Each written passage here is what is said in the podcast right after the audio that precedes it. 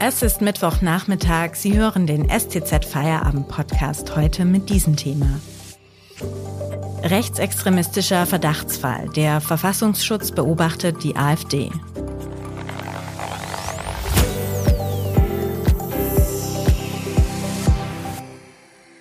Am Mikrofon ist Eva Maria Manns. Hallo.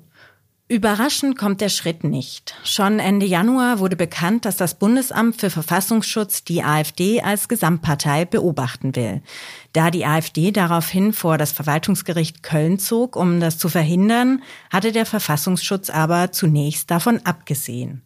Über die Hintergründe spreche ich heute mit Armin Käfer, Titelautor der Stuttgarter Zeitung. Hallo, Herr Käfer. Hallo.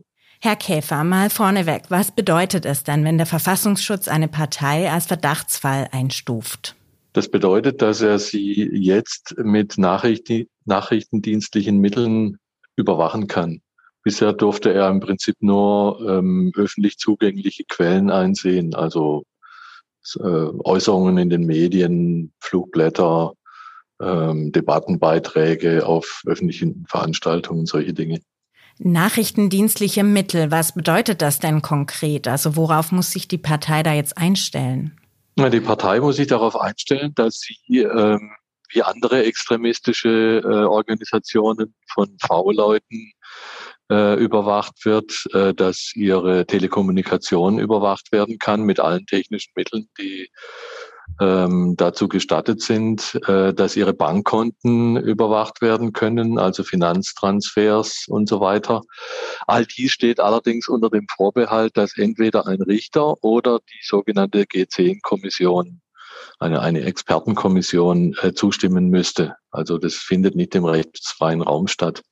Und zudem hat der Verfassungsschutz wegen einer anhängigen Klage der äh, AfD, die noch nicht entschieden ist, zugesagt, dass ähm, Abgeordnete und Kandidaten, die für Wahlen antreten, vorerst nicht überwacht werden. Aha, und wie kam es zu dieser Entscheidung, die Personen, die für Wahlen antreten, dann nicht zu beobachten?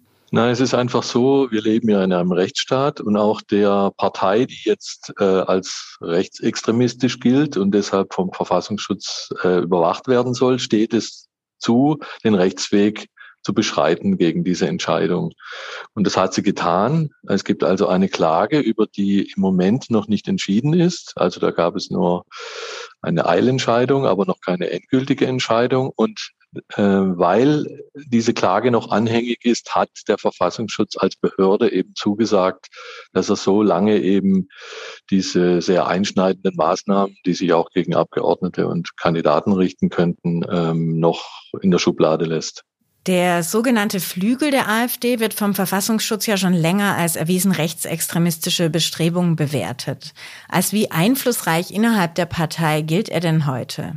Also formell äh, heißt es ja, dass dieser Flügel aufgelöst sei, aber da glaubt eigentlich niemand dran, sondern die Mitglieder haben sich ja nicht einfach in Luft aufgelöst und man ist davon ausgegangen, dass ähm, als dieser Flügel noch äh, offiziell Bestand hatte, etwa 40 Prozent der Parteimitglieder dem Flügel angehören, äh, vor allen Dingen Leute im Osten. Allerdings ist die Partei in den also im Osten, in den neuen Bundesländern, befinden sich auch noch 25 Prozent der Mitglieder. Aber dort ist eben ein großer, ein großer Teil der Mitglieder Anhänger dieser Positionen, die der Flügel vertritt. Wie die AfD in den vergangenen Jahren Einfluss genommen hat auf die parlamentarische Arbeit in Berlin, das klären wir gleich nach der Werbung. Wenn Ihnen dieser Podcast gefällt, denken Sie bitte daran, ihn auf Spotify oder iTunes zu abonnieren, damit Sie keine Folge mehr verpassen. Mehr Daten, Analysen und Hintergründe gibt es mit dem STZ Plus Abo für 9,90 Euro im Monat. Damit könnten Sie heute zum Beispiel lesen. Gefangen im Krisenmanagement. In einem großen Porträt beschreibt mein Kollege Rainer Ruf, wie Winfried Kretschmann vor einer möglichen dritten Amtszeit dasteht. Kann sich der Ministerpräsident nach zehn Jahren nochmals neu erfinden? Den Link zu dem Artikel finden Sie in der Podcast-Beschreibung. Unterstützen Sie Journalismus aus der Region für die Region. Dankeschön.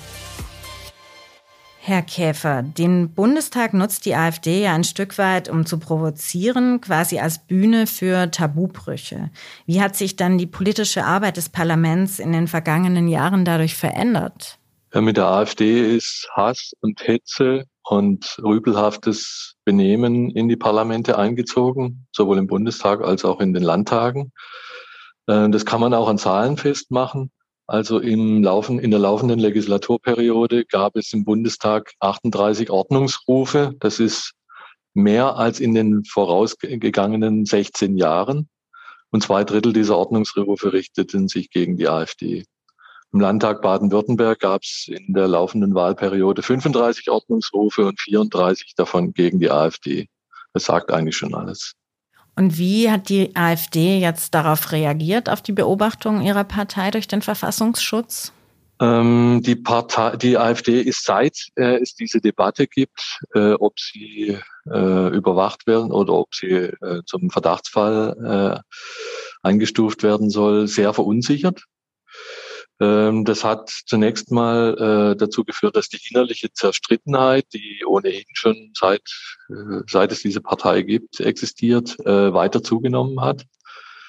Ähm, also es geht sehr konfrontativ zu zwischen den verschiedenen Lagern. Die verschiedenen Lager richten sich gegeneinander aus. Also und da gibt es unterschiedliche Bewegungen. Zum einen der ähm, sogenannte seriöse oder der Flügel oder der Teil der Partei, der, der sich einen eher seriösen Anstrich geben möchte. Ähm, der, der, das, der Kopf davon ist der Bundesvorsitzende Meuthen.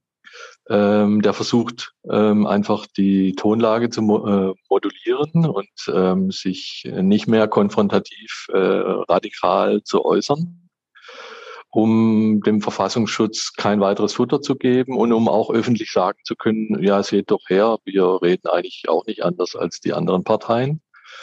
Und die äh, Leute, die eher ähm, der Sache kritisch gegenüberstehen, also die äh, harten Rechtsextremisten innerhalb der AfD, äh, die rüsten gegen diesen Meuten auf. Also die versuchen auch jetzt bei den anstehenden Wahlen, Bundestagswahl, Landtagswahlen, Kandidaten in Stellung zu bringen, äh, die ihre eigene äh, Position vertreten und die eben nicht diese Biedermann-Attitüde verkörpern, sondern die hart rechtsextremistische Positionen verkörpern und die sagen einfach, unser Publikum erwartet es von uns und wir können jetzt uns nicht selbst verleugnen. Ich glaube auch, dass die AfD letzten Endes vor vor, mit hoher Wahrscheinlichkeit vor einer Bruch steht. Das ist, wäre ja nicht der erste in ihrer jungen Geschichte. Und möglicherweise spaltet sie sich genau entlang der Linie. Der eine Teil, der, für den es eben wichtig ist, dass er noch als halbwegs seriös wahrgenommen wird, äh, die Biedermänner, ähm, die werden dann sich in der nationalkonservativen Partei vielleicht wiederfinden. Welchen Einfluss die haben wird und ob die bei Wahlen noch erfolgreich äh, sein wird, weiß man nicht. Und die anderen, das ist dann im Prinzip so eine Neuauflage der NPD. Was könnten denn also jetzt über diese mögliche Spaltung hinaus äh, Ihrer Einschätzung nach die Folgen ähm, der Beobachtung durch den Verfassungsschutz für die AfD sein? Vielleicht gerade im Hinblick auf die bevorstehenden Wahlen und die Entscheidungen der Wählerschaft. Ja, diese Wahlen oder dass, dass diese Nachricht jetzt unmittelbar vor zwei solchen Wahlen, nämlich in Baden-Württemberg und äh, Rheinland-Pfalz, herausgeplatzt ist. Sie wurde ja nicht offiziell bestätigt vom Verfassungsschutz, aber man geht davon aus, dass sie stimmt. Man kann davon ausgehen, dass sie stimmt. Äh, schon allein das ist ja ein Politikum, weil die AfD natürlich sagt, damit will man uns ähm, zum Schreckgespenst machen für die Wähler.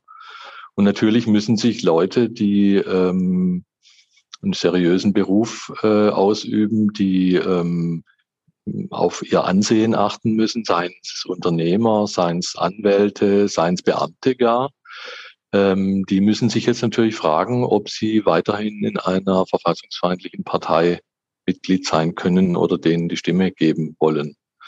Und an der Frage ist ja letzten Endes schon die NPD zugrunde gegangen. Die hatte ja auch schon viele Anhänger und äh, ist jetzt verkümmert, still vor sich hin.